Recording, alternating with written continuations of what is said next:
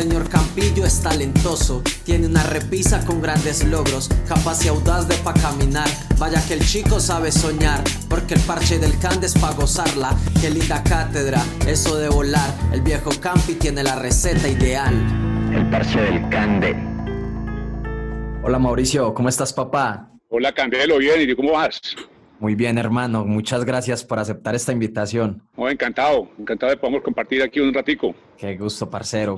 Mauricio, yo tengo una pregunta aquí para iniciar esta conversación, esta super conversación, hermano, y es, ¿usted cómo lo tenían quemado, niño? ¿Cuál era la chapa que, que, que usted decía, fue madre, esta me la dicen cada rato, es la que yo más guardo y no, no se lo cuento a mis amigos de ahora. No, nada, a mí no me tenía ningún sobrenombre ni nada de eso. En el colegio me decían Campi por el apellido y ese fue, digamos, eh, como me quedé, así me dicen Campi. Pero te cuento una anécdota. En el negocio de mascota en el que estamos tenemos un canil y ahí tenemos unos perritos y la gente del área de mercadeo bautizó un perrito criollo como Campi. Entonces ahí tengo el perrito en el canil. Ah, o sea que básicamente lo que hiciste pues fue salirte de, de tu chapa y te la diste al perro, pues. No, la dio la gente de mercadeo, no la di yo. Pero bueno, no, para mí ya es Campi. Perfecto, muy bueno.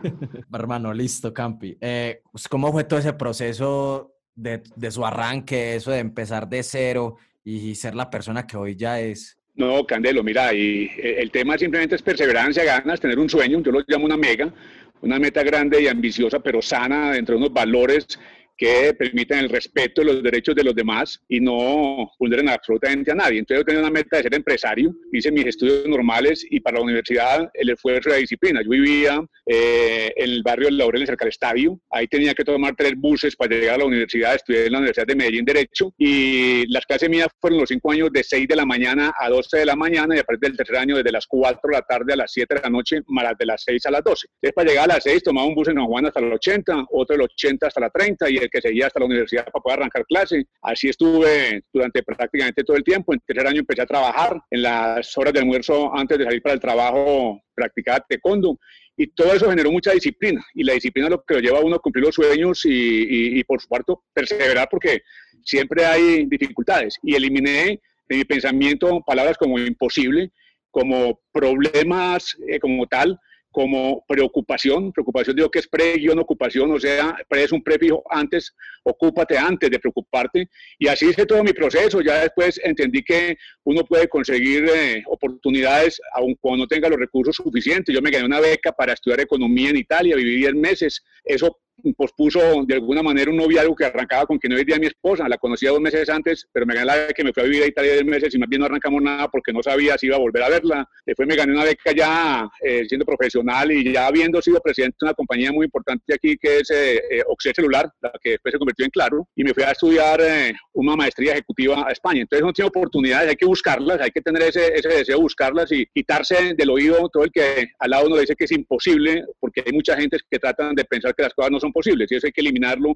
de los amigos y de los que están alrededor de uno manejando ese concepto. Qué bacano todo eso, hermano, y que, que la vida nos enseña que, que, que, el tema de la disciplina y que la constancia hace, hace que uno llegue, pues llegue donde debe llegar, sí o qué, porque eso es muy necesario uno hay veces como joven tiende a ser como demasiado parchado, ¿no? Como que ve la vida como que un relajo, pero realmente para uno pues lograr cosas de, de dedicarle bastante tiempo, ¿no? Tiempo y, y, esfuerzo y hay renuncias. Yo tengo anécdotas, por ejemplo, yo cuento que yo terminé mi carrera a los 21 años, mi objetivo era ser empresario, entonces hice varias especializaciones para poder eh, enmarcarme en el camino y eso implicó que la novia que tenía yo de ocho años, pues cuando eventualmente ya era el momento de casarnos, ya quería hacerlo, yo quería seguir estudiando y eso llevó a que la relación se rompiera. Me casé a los 30, pero ya con la novia que comenté ahora que conocí antes de irme a vivir a Italia. Yo no salía nunca a rumbear o a parrandear en semana, de lunes a jueves tenía una promesa en la universidad que efectivamente yo soy católico, creyente y que si me iba bien en la universidad con buenas materias,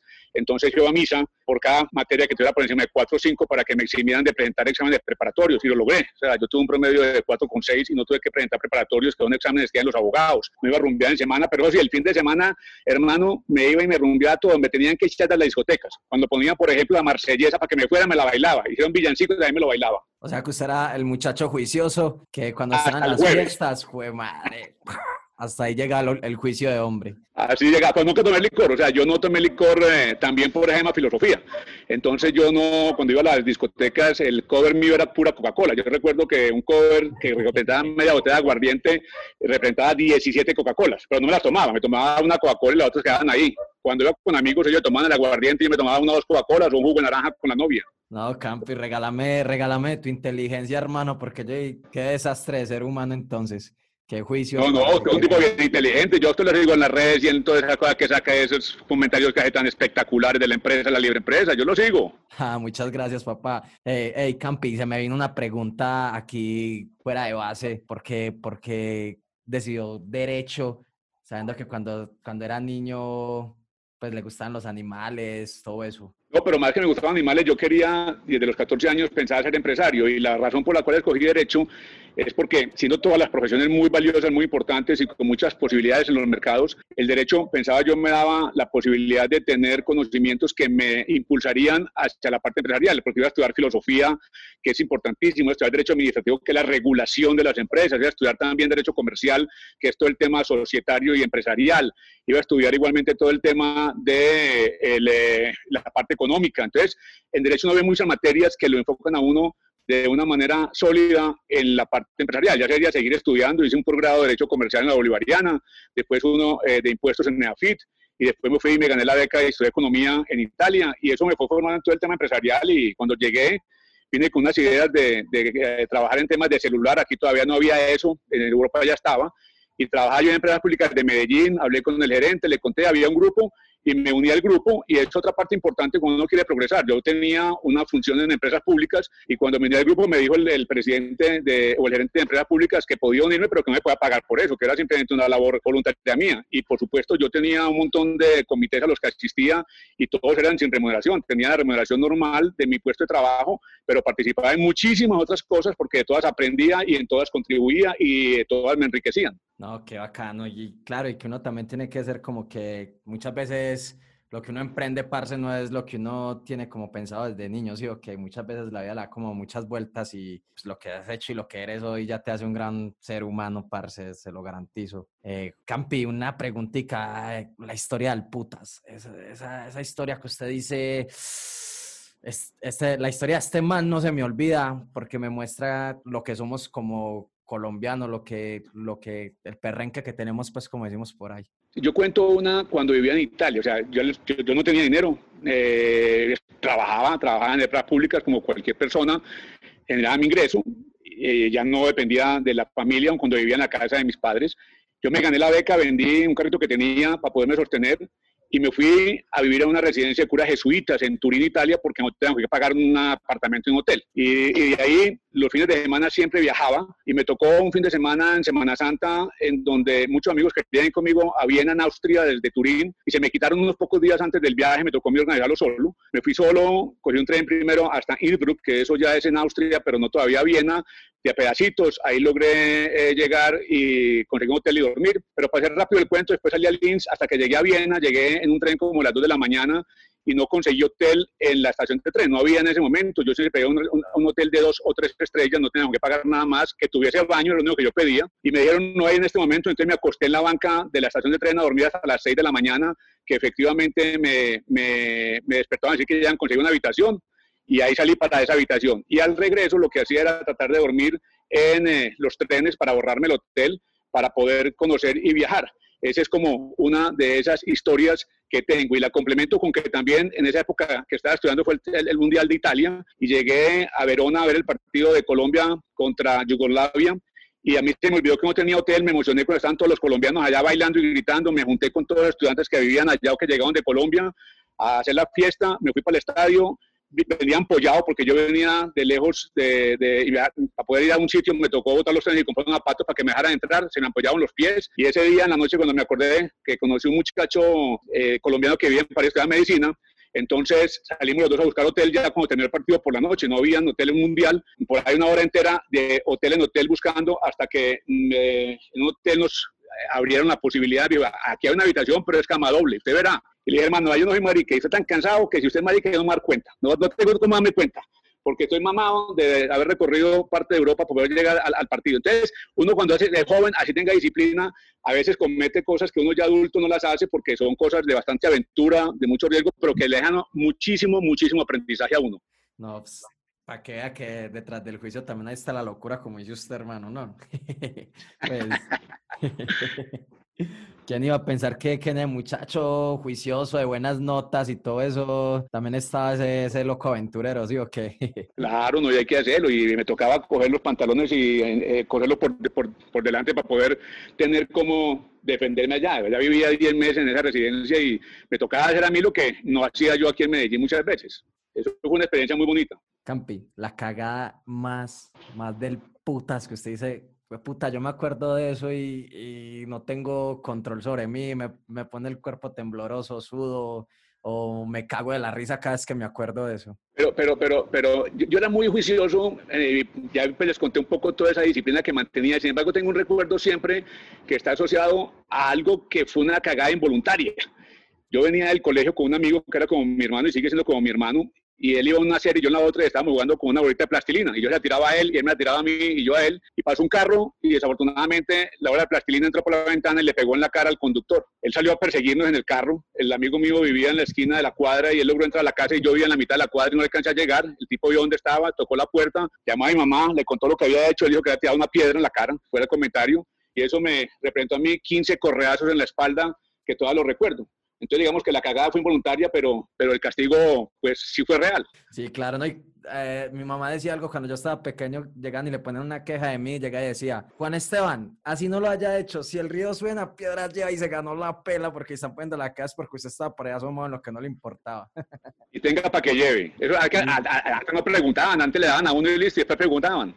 Cierto, como cambian los tiempos, ahora no se puede. Ahora no después las nalgaditas, como dicen por ahí. Sí, por eso es que tenemos tantos problemas, porque la gente no se, no se, no se, se educa como tiene que ser. Yo no soy amigo, pues, tampoco de que se golpea a las personas como tal, pero que hay un tema de disciplina de los padres hacia los hijos, para que los hijos aprendan el tema del respeto por los demás, el tema del respeto por los derechos, el tema social, es que, es que finalmente lo que nos enseña es a vivir en sociedad y es lo que tenemos que aprender, vivir en sociedad y eso empieza que mi derecho termina donde empieza el derecho del otro y eso lo hemos perdido muchísimo y por eso vemos toda esta cantidad de situaciones anómalas de marchas irregulares, de gente destruyendo lo público, lo que nosotros mismos construimos con los impuestos de las empresas o con lo que hacemos y que además nos beneficia, porque seguramente en todas partes hay parquecitos públicos. Yo me acuerdo que yo jugaba fútbol en el parque público de la cuadra y ahí iba a hacer barras y ahí iba a hacer ejercicio y eso pues es muy triste que uno vea todas esas cosas que las van destruyendo. Sí, sí, hermano, la verdad es que los tiempos siguen cambiando, pero al menos hay personas como vos y como, como gente pues que le sigue apostando a que se hagan cosas grandes y que siguen siendo ejemplo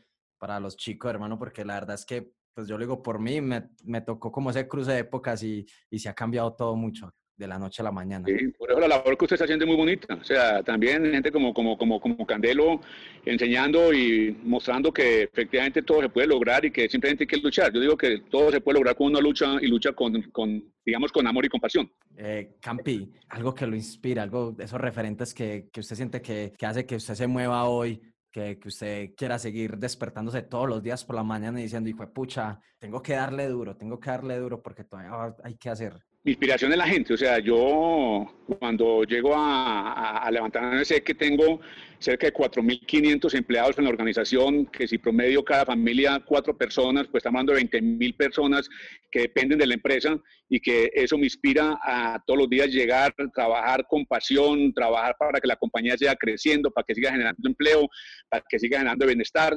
Tenemos muchísimos programas en la organización para las familias, generamos muchísima capacitación. Yo soy un convencido que el desarrollo de un pueblo está estrechamente ligado con el nivel de educación de la población, entonces hay que prepararlas, hay que ayudarles y eso me lleva a que en la compañía, por ejemplo, no haya hoy día analfabetismo, que la gente que es bachiller la hemos llevado a que sean técnicos en programas industriales de producción o en granjas pecuarias de porcicultura. De esos técnicos tenemos ya cientos de tecnólogos y otorgamos eh, siempre becas permanentemente al que quiera hacer su carrera profesional.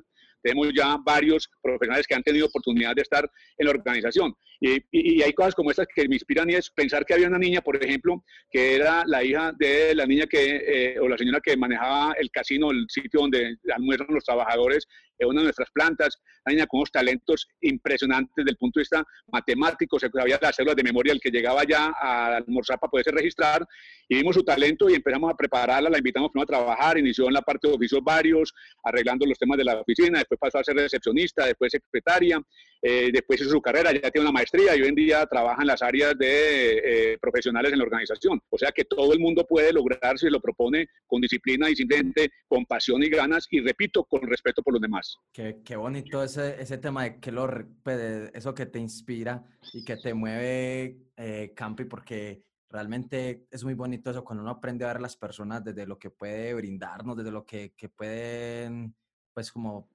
darnos como persona, porque por ejemplo, yo me acuerdo que yo cuando estaba muy niño, cada rato yo hacía algo bueno y no se veía porque siempre la cagaba, entonces era como ese referente. Y cuando empezaron a cambiar esa forma de cómo me veían, créame que a mí también la vida empezó a cambiarme cómo yo veía la vida. Que qué bonito eso, parce. Sí, esto es importante. Uno tiene que tenerse, digamos, confianza en uno mismo para generar confianza en los demás y que ellos también pues tengan ese nivel de confianza que uno quiere merecerse para apoyar y para transformar, para transformar personas. Eh, Campi, ese sueño que vos qué querés ser cuando seas grande. cuando sea grande. no hemos crecido, no hemos crecido, man. sí, sí, sí, no, no, no, hay candelo, eso, yo me dice, parce, hermano, ya la uno cuando tiene digamos, muchos sueños cumplidos, siempre hay que seguir soñando, es lo que uno mantiene vivo. Pero mi gran sueño, mi gran sueño es realmente que me recuerden con mi, mi misión personal. Mi misión personal, que es como mi propósito, es dejó huella, transformó vidas. Eso es lo que yo tengo, lo tengo en un papelito en mi billetera.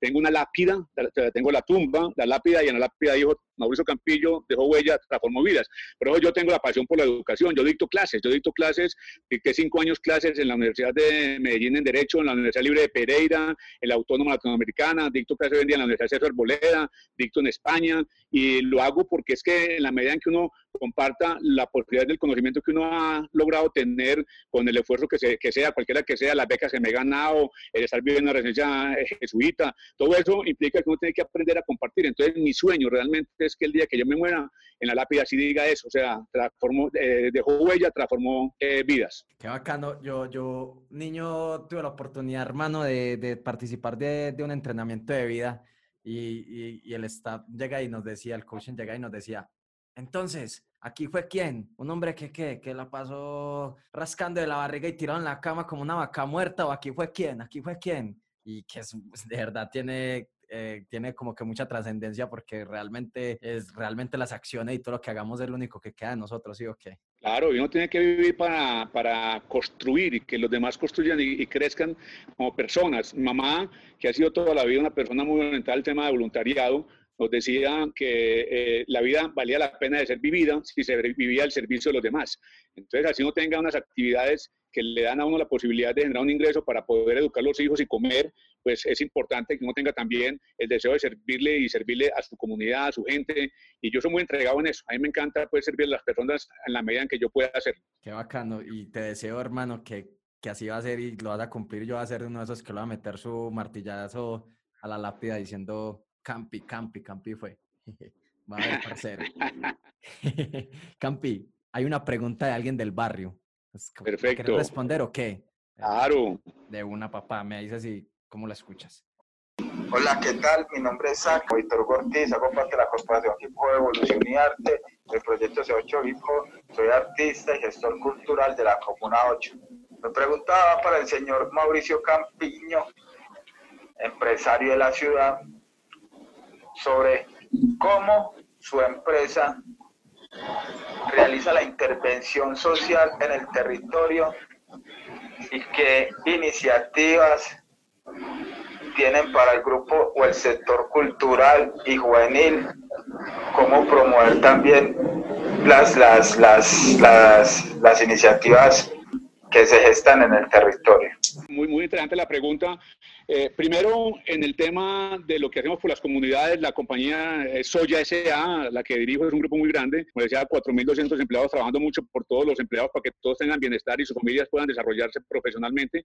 Y eh, en las comunidades tenemos un programa muy bonito que se llama Nutriendo Sueños con Soya. Es un programa en donde tenemos 122 plantas de producción de alimento para de alimento base de soya para los niños especialmente, para la edad escolar en donde las hacemos en las comunidades que más lo necesitan y les damos materia prima por dos meses para que ellos puedan eh, arrancar. Les enseñamos fórmulas, 80 recetas base de soya, como leche de soya, uniones de soya, arepas de soya, para que los niños puedan nutrir. Alimentamos hoy en día 42 mil personas diarias con estas plantas de producción de alimento y hoy en día estamos entregando dos más para San Andrés con las dificultades que tiene por la pandemia. Entonces, con las comunidades permanentemente hacemos cosas. Ahora, durante la pandemia, hemos hecho importantísimas donaciones de pollo en todas las comunidades vecinas a las plantas nuestras de producción, así como a las mascotas. Nosotros tenemos muchos productos de mascotas, entonces hemos hecho donaciones a las fundaciones para que alimenten las mascotas de las calles e igualmente a las, las escuelas de charanería en equitación porque sentimos que era un tema importante y va en la filosofía nuestra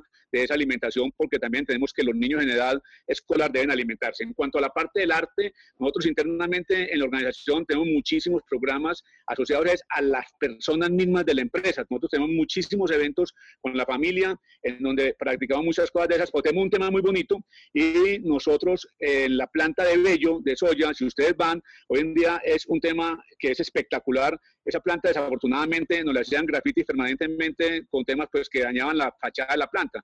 Y contratamos a dos grafiteros de una de las comunas de Medellín, que son famosos ellos, y nos hicieron unas, unas pinturas espectaculares de los animales que alimentamos, el gallo, el tema del caballo, la vaca, y está en toda la fachada que cuando pasan los camiones por eh, la planta pitan todos, dando como un eh, sentimiento de efectivamente estos grafiteros son sobrados, o sea, son sobrados del lote, del trabajo y el arte que hicieron es espectacular. Igualmente hemos promovido gente que tiene, que canta, por ejemplo, y que es eh, miembro de la organización, lo hice en la compañía en, las que, en la que tuve anteriormente, y les ayudamos a grabar los discos para que pudiesen salir discos de música tropical. yo soy bastante, digamos, melómano, y entonces eh, apoyamos todas esas personas con el tema de los discos. Es, hey, cantate algo, hombre. Le cuento, cuando estaba chiquito me gané un concurso con la chica de la boutique, no le tocó eso, se llama el, cantante Leno, pero yo creo que no sé si me lo gané porque era el único concursante o porque realmente canté bien. Preferí cambiar de, cambiar de profesión. no, pero ganar es ganar. ¿Y te acuerdas de la ah, canción que te, te, cantaste ese día? ¿Te acuerdas? El pedacito, un pedacito. Un pedacito, me acuerdo, tengo que, pero no la dejé cantar, yo canto muy mal. Decía, iba yo paseando, vivirías cantando, vivirías mirando, mientras soñando cuando te vi. Algo como así decía, iba yo cantando, vivirías mirando cuando te vi. Ya no me acuerdo muy bien de la canción, pero de vez en cuando la escucho. Y yo escucho mucha música, lo que pasa es que no me aprendo las canciones. No, es que, claro, sí. Si ganaste un premio, hermano, en puro público cerrado. Sí. Campi, hermano, muchas, de verdad que, que chimba de, de parche el poder hablar contigo, el encontrar personas tan aplicadas, hermano, porque así vos digas que, que no sos inteligente, imagínate todo lo que has logrado, ¿cierto? El que hoy puedas estar contando todo eso, parce, de verdad que lo llena uno mucha energía y que de verdad tenemos que hacer otro parche. Así es, Candelo, para adelante, cuando sea, y siga con toda esa acción suya porque es muy importante para la juventud, que lo sigan escuchando a usted y generando esos mensajes motivacionales y, que todos podemos, todos los que queremos podemos. De una, papá. Muchas gracias por la confianza y ya sabe, pues, hermano, vamos a, darle duro, pues, a los sueños y espero que sus sueños hagan realidad. Muchas gracias, papá. Muchas gracias. Abrazos. Totalmente. Chao. Parce del Cande.